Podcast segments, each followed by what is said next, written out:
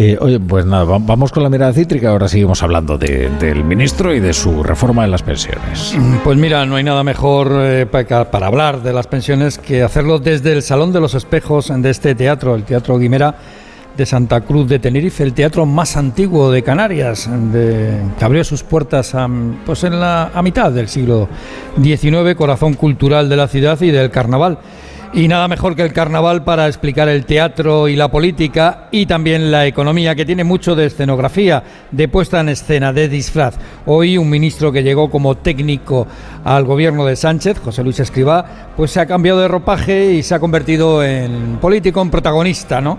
Hoy ha sacado adelante su reforma de las pensiones sin problemas, incluso con más apoyos de lo que inicialmente pensaba la reforma sin problemas, una reforma que cuanto más habla de ella, como él dice, más le gusta. Así lo, apuntaba en más de uno de, de Alsina. Escriba rechaza las críticas, la oposición del PP y lo que él denomina el ruido. También la reforma del 2011 fue muy criticada por el Partido Popular pues no la tocó, no la tocó. Luego, yo, yo, creo que todo esto es más ruido de corto plazo. No se cree usted mucho eso de que, de que va a haber cambios. Lo que se va, igual se intenta, ¿eh? y de luego hay instancias en la sociedad que no quieren que las pensiones tengan el nivel de suficiencia que tienen y luego lo van a intentar, pero es muy difícil. ¿eh? Y ya sabes que en el carnaval nada es lo que parece y que tras las máscaras te puedes llevar sorpresas, como por ejemplo que tras un duro e intenso discurso crítico de Vox, la formación de Abascal finalmente ha votado abstención. Dice que la reforma no logra la sostenibilidad de las pensiones, pero también dice que hay cosas que le gustan. Vamos, como al ministro.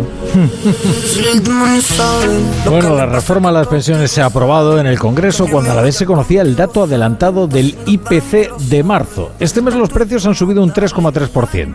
El gobierno se felicita de esta, de esta moderación en la subida, algo que francamente nos aparecía en la inflación subyacente, que es la que debería preocuparnos, ¿no? Sí, porque la inflación subyacente, la que no tiene en cuenta los alimentos frescos ni la energía, es de naturaleza rebelde. En marzo apenas se ha moderado una décima, se sitúa en el 7,5%. Vamos, que no se ha disfrazado, que sigue ahí como el dinosaurio de Monterroso. El secretario de Estado de Economía, Gonzalo Andrés, señala en Onda Cero que comienza, eso sí, a dominarse la inflación general. Habrá cierta volatilidad mensual, pero yo creo que este dato lo que indica es que vamos a estar en unos niveles mucho más razonables y sobre todo entre los niveles más bajos de Europa, ¿no? Lo que claramente pues eh, nos sitúa en una buena posición tanto a las familias como a las empresas, ¿no? La inflación interanual se ha presentado con un traje llamado escalón, que es el efecto estadístico ya que todo es comparativo lo que tiene que ver con la inflación, con la inflación del año pasado que reflejó el inicio de la guerra en Ucrania con una intensa elevación entonces del coste energético, por eso hoy día con la caída de los precios de la electricidad y de los carburantes respecto a esas fechas, la inflación interanual se coloca en nuestro país en el 3,3%, que es el nivel más bajo en año y medio. bueno, y esto sí que va a sorprender a más de uno, o no. Lo que no se moderan, sino que aceleran son los ingresos públicos, porque el año pasado Hacienda marcó un nuevo récord de recaudación y esto tiene mucho que ver con la inflación, ¿verdad? Desde el gobierno dicen que es por la recuperación y el empleo, pero vamos a ver, también se beneficia del hecho de que aumentan los precios y como aumentan los precios, también el porcentaje que se lleva el IVA y por tanto el Estado, ¿verdad? Es los impuestos especiales y bueno, Hacienda recaudó el año pasado 255 mil millones de euros, que como diría nuestro compañero Carlos Rodríguez Brown, el profesor, se han recaudado gracias a usted, señora. Pues eso, 250.000 millones. Hacienda ingresó el año pasado casi un 14,5% más que en el 2021. Se registran fuertes incrementos en sociedades por la recuperación de las ventas de las empresas, en el impuesto de la renta por el empleo y en el IVA, porque la inflación llena también las arcas del fisco. Según la ministra María Jesús Montero, dice ella que es sobre todo por la marcha económica. Que ha quedado acreditado que es falso que el Estado esté teniendo una recaudación, insisto, que algunos tildan de forrarse con motivo de la inflación. Si los ingresos aumentan es porque aumenta la riqueza y aumenta la creación de empleo.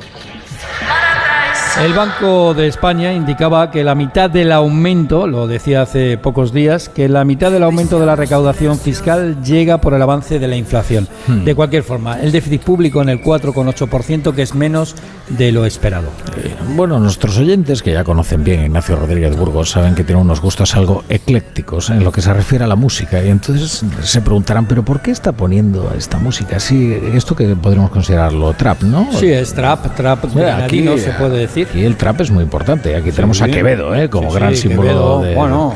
¿Verdad? El gran triunfador A mí me gusta mucho, ¿eh? de- Quevedo. de la época. Me gusta mucho, pero esto es Young Beef. Esto es Jung Beef. Bueno, esto entra dentro del capítulo de las de las otras noticias, además eh, de, de la recuperación de- del turismo y de las buenas previsiones del turismo, ¿verdad? Sí, esta Semana Santa puede ser la mejor desde 2019. Incluso puede superar aquel año en reservas hoteleras. Y hay que recordar que aquel año 2019 fue el mejor de la industria turística española. Las ocupaciones pues, rondarán el 80%, mejoran las conexiones aéreas, algo que favorece a destinos con turistas con más turismo extranjero, como es el caso de Canarias. Pero hoy Rafa, hoy Hmm. Rafa, y esta es la razón de por qué suena la música de Jung Beef ¿eh? de fondo, hoy Rafa. Esto uno de los destinos contaras. sorpresa inesperado ha sido la plaza madrileña del Callao, donde ahí en la Gran Vía, donde el cantante granadino Jung Beef ha decidido lanzar al aire billetes de euros, de 10, de 20 euros, de 50 euros no he visto. ¿eh? Pero bueno, el caso es que Pero- ha lanzado 5.000 euros allí entre sus seguidores en mitad de la Gran Vía. Bueno, no Pero te esto- puedes imaginar Primero. el lío que se ha montado. Hombre, pero ¿cómo no se va a montar lío? Pero vamos a ver, eh, pero este tío que se cree el Joker, ¿o qué? Pues algo parecido. al- ¿Esto qué es? Pues esto ya, ya ha ocurrido varias veces, ¿no? Para otro cantante también de, de trap eh, recorrió la, la castellana eh, en un Ferrari haciendo trompos.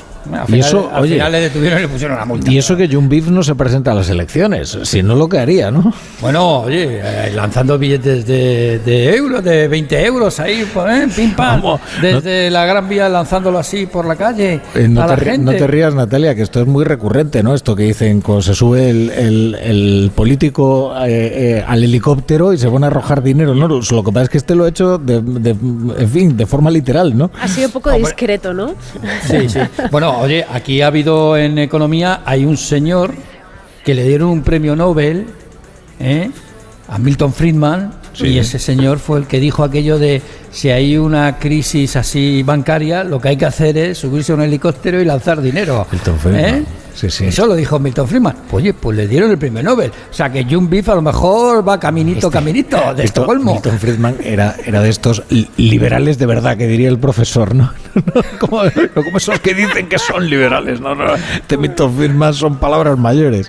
Oye, pues vamos a, vamos a poner unos anuncios y enseguida debatimos sobre lo divino y lo humano aquí, que es lo que nos ocupa en realidad en la brújula de la economía, porque de economía hablamos, pero hablamos también de otras cosas, ¿eh?